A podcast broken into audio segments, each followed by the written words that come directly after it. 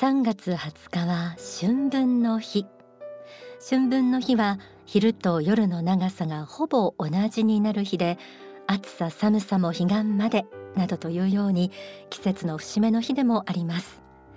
そんなお彼岸の時期に個人に思いを馳せてお墓参りに行くという人も多いんじゃないでしょうか。お彼岸にはおはぎやぼた餅をお供えする風習がありますが実はこれ呼び名が違うだけで同じ食べ物。春のお彼岸はボタンの花に例えてぼた餅秋のお彼岸は萩の花に例えておはぎというなんていう説を知ってスタッフみんなでそうだったんだねと盛り上がりました。まあ、地域によっては諸説あるそうですがそんな風習一つとっても知っているようで知らないお彼岸の専属用のこと。今日は幸福の科学那須少女伊藤新道館長をお招きして正しい専属用についてお話を伺っていきます。伊藤館長どうぞよろしくお願いいたします。よろしくお願いいたします。えー、今は時代の風潮といいますかなんかこう供養というものとか葬儀とか形骸化しているなんていうこう受け止め方なんかがあって、はい、葬儀そのものがいらないなんていう声もありますけれども、はい、専属用のその必要性というか、はい、えー、館長からお話を伺いたいと思います。すね、今あの初めにねぼたもちとおはぎの話があって、はい、いや美味しいなと食べたいなという気持ちだったんですけども 実はそのお彼岸というのはですねちょうどお昼と夜が同じ時間になりますよね。ということは仏教ではですね中道にいるということなんですよ。要するに心を調和してください。そんな修行してください。そして心を調和して心を浄化してきれいにしてそしてご先祖に供養を捧げてくださいとこういう意味合いがですねありまして実はお彼岸というのはある意味で心の修行の時でもあるんですよね。そうなんです、ね、えそういう意味があるんです。柔道か。はい。うん、でこのまあ先祖供養の大切なところなんですけれども、えー、やはりご先祖にですね感謝を捧げる、また導きの光を捧げるというのがやはり供養にとってとっても大切なんですね。うん、その大前提として、はい、あの世がなければですねなんで供養するのか、うん、供養の意味が分かりませんね。はい、ということは先祖供養をするということは亡くなったご先祖があの世に帰られてそれが天国なのか地獄なのかあるんですけれどもそちらで修行なさっていてそのご先祖方に光を届けてその修行がもっと進みますように幸せになりますように、まあ、そんな願いを込めて供養というのがお彼岸とかですね、お盆にさせていただくんですね。なるほど。そしてこの時ですねまあ実際にこの霊的な体験をされる方結構たくさんおられましてね、ええ、私もこのある方の法要の体験を聞かせていただいたんですけれども、はい、この方はですね全く一度も会っていないおじさんが亡くなられてそして自分がそのおじさんの葬儀をしなければいけなくなってそしてまあ葬式をして仮装してご遺骨になってご自宅に引き取った、うん、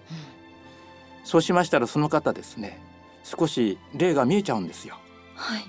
えー、あの世に帰られたおじさんが見えてですね家の中うろうろされたんですね。うん、あこれは早くに要するにお墓に入れなきゃいけないなと思って準備をしようとしたらですね娘さんまで見えちゃいまして、ええ、お母さん変なおじさんが横に寝てるって、うん、あこれは早くにおじさんの供養をしっかりとして納骨をして法要しなきゃいけないということで、ええ、来世幸福園に来られてですね那須翔ちゃんに来られて納骨の法要を営まれたと、まあ、そういう、まあ、体験をされた方もおられましたので。うん専属用の前提として絶対知ってほしいのはあの世が100%あって私たちは死んだら魂となり霊のなって天国か地獄に必ず赴くんだだから供養っているんですよということを知っていただきたいなというふうに思います。まあ、あの総本山那須少女というのはですね、まあ、霊園を営ませていただいている少女でして日々信者の方々来られてねまあ、納骨の法要お墓ですから法要をよくされるんですね。その法要される時にですね多くの方が亡くなった方のメッセージをよく受けます、うん、そういう体験をされる方がたくさんおられるんですね。例えばこういうケースがあるんですよ。亡くなった方がですねそのご親族がですねあの世を信じてなかった。神様も信じてなかった。当然霊的世界を信じてなかった亡くなって。そして来世後悔に納骨なさったんですねそしてその後一周期になって再び来世後悔に来られてその方の一周期の法要をされた時にメッセージが降りてきたんですね。あの世があったよって自分が死んだことそして今光の世界で学んでるんだっていうこういうメッセージを受けられる体験をされる方がですねたくさんおられるんですね。だから私はその那須少女で、まあ、霊園をやらせていただいて日々あの世があることはその納骨をされる法要に来られる方々の体験談からたくさん学ばせていただいている聞かせていただいてます。もう大前提には人間の本質が魂で、あの世とこの世をこう伝承輪廻しながらあの魂磨きをしているっていう番組でもいつもお伝えしていることがもう普遍の真理としても大前提で、はい、えー、供養を受けられる側の方も、はい、供養をされる聖職者の方もそして私たちも供養する側の方も、えー、共有しておきたい霊的真実だなというのを改めて思いました。その供養する時のその心がけとか、はい、こういうふうにしたらいいあるいはこれはいけないとかい。うのがありましたら教えてあの供養の時にですねぜひやめていただきたいのは、うん、自分が今不幸なのは先祖のせいなんですってこの思いでですね供養はやめていただきたいんです、はい、決してご先祖がたたっているから不幸なんじゃないんです。不幸なのは自分の思いや行いが間違っているから今不幸になっているのでこの自分の不幸の原因をご先祖に押し付けないでほしい、これだけはですね供養する時に決して間違っていただきたくないし本当はご先祖への感謝今まで自分の家をいわばどんどんとこう作ってくださった命をリレーしてくださったご先祖への感謝の心とあの世でも幸せになってほしいというそういう気持ちでですね是非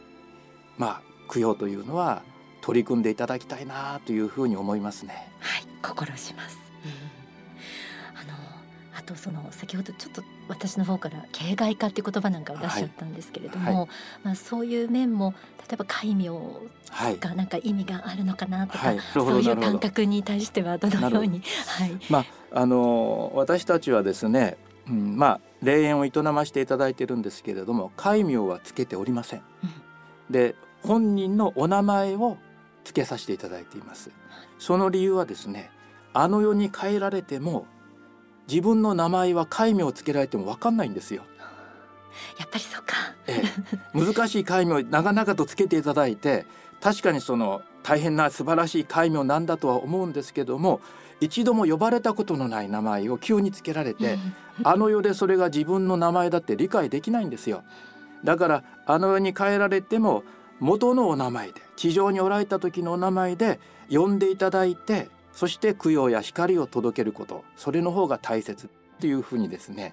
まあ思わさせていただいています。うんなるほど。あのそういうなんだろうな形で救われるわけではない、っていうところなんですね。はい、うん。あの今心構えとして今自分が不幸なのは先祖のせいだってその先祖のせいにしないでくださいっていう言葉もあったんですけれども、その私たちがこうそうした真実を、えー、次の世代次の世代にまでつなげていく。どうやってこうバトンを渡してたらいいのかなやはりですね、はい、今自分がこの時代に生を受けて生きていられるのは、うん、ご先祖の努力があったことがこれをやはり思い出してほしいんです。伝えてほしいんですよ。急に自分がポンと生まれて生きているわけではなくてご先祖方がですね例えば私もまあ、ご先祖方那須少女に納骨させていただいてるんですけれどももともとのお墓を、まあ、墓じまいさせていただいてそして那須少女に移した時にですね江戸時代からのご先祖が出てこられたんですよ11年。でその時気がつきました。このご先祖方が江戸時代幕末ですね。そして明治大正昭和それも戦争何度もありました。その時代を生き抜いて今に私に命のリレーをしてくれた。ここへの感謝をですねやはり子孫たちに子供たちに伝えていく必要があるのかなって、そこのところがやはりそういう供養を引き継いでいただく信仰を継承していただくことの中にはですねとても大切なんじゃないかなっていうふうに私は感じてるんですけどね。本当にそこのスタート点でもう最初の質問にお答えになる時に感謝っておっしゃいましたけど、はい、それが基本なんですね。うん。そっか。ありがとうございます。はじめにまあ間違った先祖供養ね。正しい先祖供養ということがこのテーマなんですけれどもやはり正しい先祖供養というのはですね、はい、どういうところにあるかというとご先祖が迷っているのは例えば地獄に陥られているのはあくまでもご本人の責任なんですよ。子孫の責任じゃないですよ。そのごご本人の責任で例えば地獄に落ちてしまいました。しかし子孫としてはそのご先祖に対してですねなんとか光の世界に天国に帰ってほしいという愛の心感謝の心で導きの光を手ける。これが正しい先祖供養のあり方かなって、まあ、先ほどまあ先祖のせいで自分が不幸だから先祖供養するんだ。これは間違った先祖供養なんですけどもやはり正しい先祖供養の前提にはご先祖が来世あの世において光の世界に幸福な世界へと帰っていただきたいというその願いを持って取り組んでいただきたいことが一つとですね。もう一つ大切なのは実はご先祖方というのは子孫の生活姿を見てるんですよあの世で。ということは子孫がこの世で正しい生き方信仰にかなったですね正しい心の修行の姿というのをやはり努力してご先祖方にお示しするということが正しい先祖供養の大きなポイントではないかというふうに思うんですね。それによってご先祖はですねああ自分の子孫はこういう正しいことをしてる。こんな愛の実践をしてる。自分は生きてた時できなかった。間違ってたな。そう反省して心の曇り心の汚れをその子孫の姿を見て実は学ぶことができるんですね。だからこの世の子孫がですねしっかりとした信仰ある生き方をすることがご先祖方への供養そのものにもなる、まあ、このこともぜひまあ知っておいていただきたい。その上で例えばお彼岸とかお盆のまあ先祖供養祭ありますからその時に度胸して差し上げて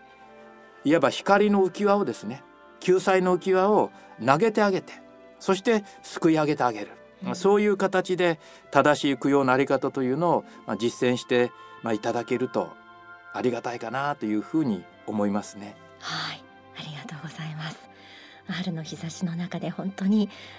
ちょっと時間をとって先祖のこと会ったことのないうん、ひいおばあちゃんとかひいおじいちゃんとかまたその遡って先祖のこと思いを馳せて感謝したいなっていう気持ちになりました。ありがとうございます。ありがとうございます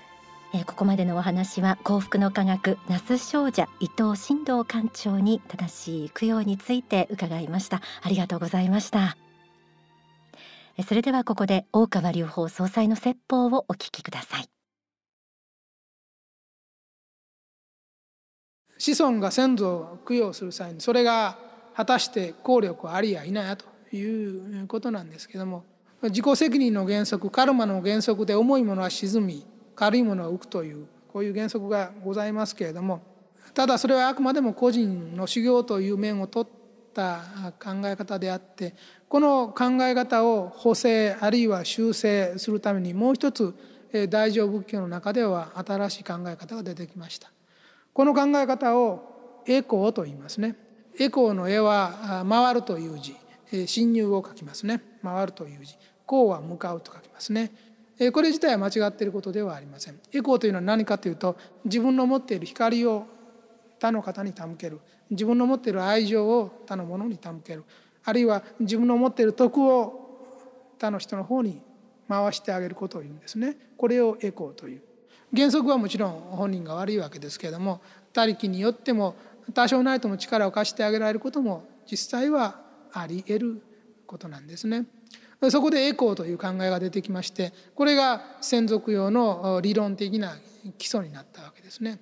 真理の学習をして日々精進しておりますと皆様方に光の蓄積ができてくるんですね。心の中に光の蓄積というのができてくる。蔵ができてくるんですね。蔵の中に富ができてくるんですね。この蔵の中の富すなわち光の部分ですね。あるいは皆様方のこの世で作られた徳と言ってもいいでしょう。徳を作られているわけですね。精進することによって日々徳を作っておられる。この徳を手向けることができるんですね。それは皆様方が貯金をしてお金を持っていたら困ってる人に寄付してあげたり助けてあげたりできるのと同じですね。皆様方の徳という目に見えない精神的なるものがあるからこそこれをエコーと言って手向けることができるんですね。回してあげることができる。ですから基本は今言ったように地上に生きている皆さんが真理を学び精進することによってまず徳を光を蓄えなきゃいけない。その光でもって亡くなられた方にその光の一部を回してあげるんですね。これが大事なんです。こうしますとまあ溺れかかっている人にちょっと浮き輪が回ってくるような感じになりますね。あくまでも自分で、えそこから出なきゃいけないんですけどもその苦しみを和らげることができる。お聞きいただいた説法は書籍正しい供養間違った供養に収められています。ではここで一曲お聴きください。霊的世界を美しく神秘的に歌った一曲です。光。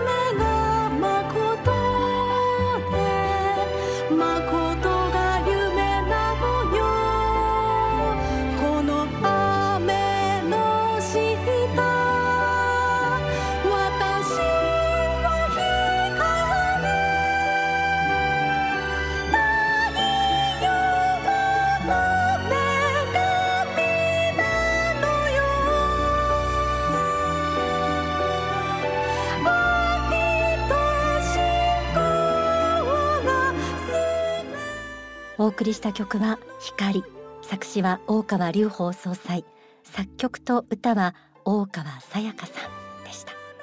なお幸福の科学の全国の少女では3月23日まで春の専属用大祭が行われます。